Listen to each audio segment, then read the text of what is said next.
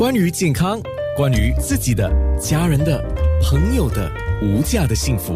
健康那件事。健康那件事，今天是何佩提中医谈到糖尿病跟男性性功能哦。那么我们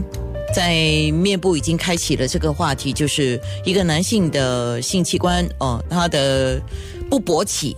或者是勃起不坚的因素其实是相当多的。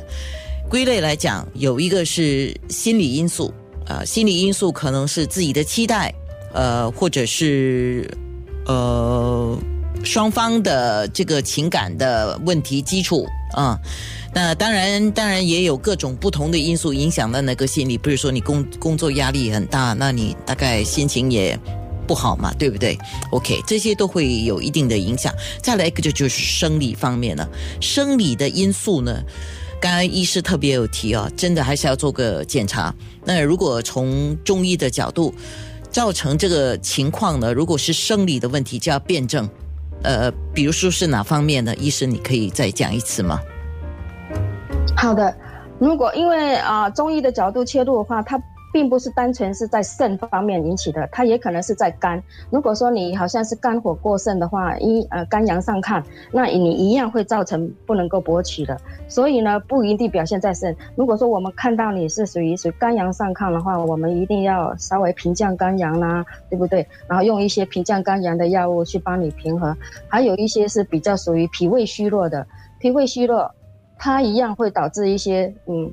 肾功能的衰弱。还有一些勃起不坚的问题，那我们一定要先跟你健脾胃，让你的脾胃呢能够巩固、呃强壮的话，那你身体的气血精液比较旺盛，那你到达肾功能的这个呃区块的血液循环也会比较好，那这时候呢你的功能也会比较改善。那还有其他一些肾脏，刚才我们已经提到肾脏肾阴虚，肾阴虚它可能表现在口干方面，还有腰膝酸软方面，经常的腰背酸痛。那这时候，我们给你的是一些呃肾阴虚的治疗中药方面去帮助你。如果你是偏在肾阳虚方面，就是经常怕寒，比较怕冷，然后呃像呃大大大晴天了，但是你还是非常的怕冷的现象，这些现象你是属于肾阳虚。我们的中药方面还是会用一些肾阳虚的药去帮你去。补补助的，所以说，嗯，不要一味的说，呃，我是补肾啊，那你的得到补了老半天还是补错了，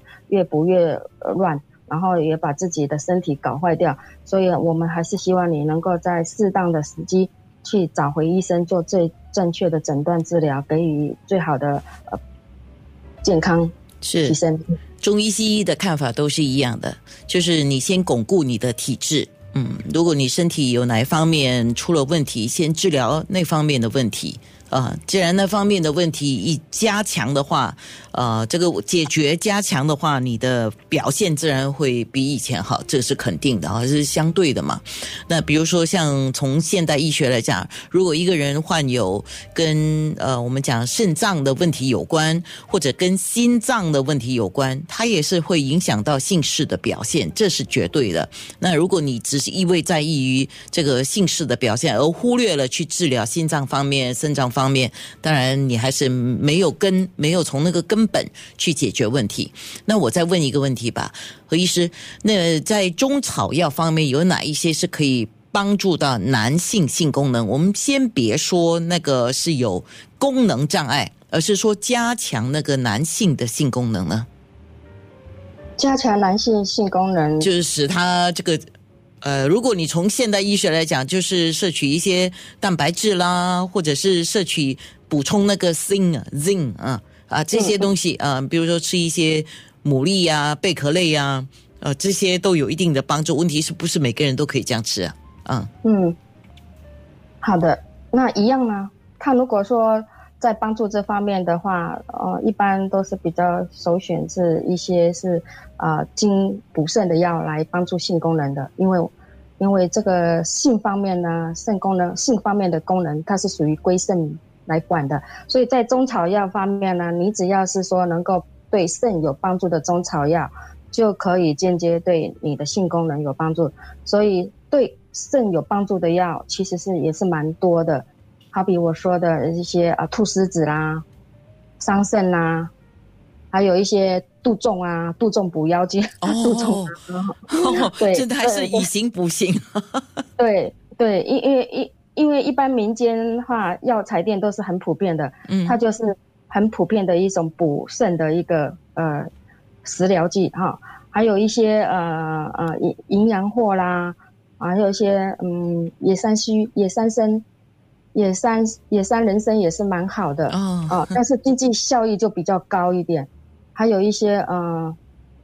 菟丝子那个，还有一些他们所谓的那些呃呃，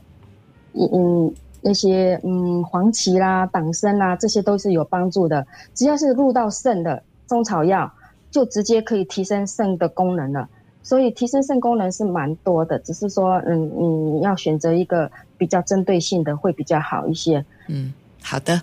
那一系列的节目，何医师谈的有关，比如说心血管啊、关节啦，啊，手脚麻木，刚才我们也提到了糖尿病啊、性功能的问题啊，真的非常谢谢何佩提中医健康那件事。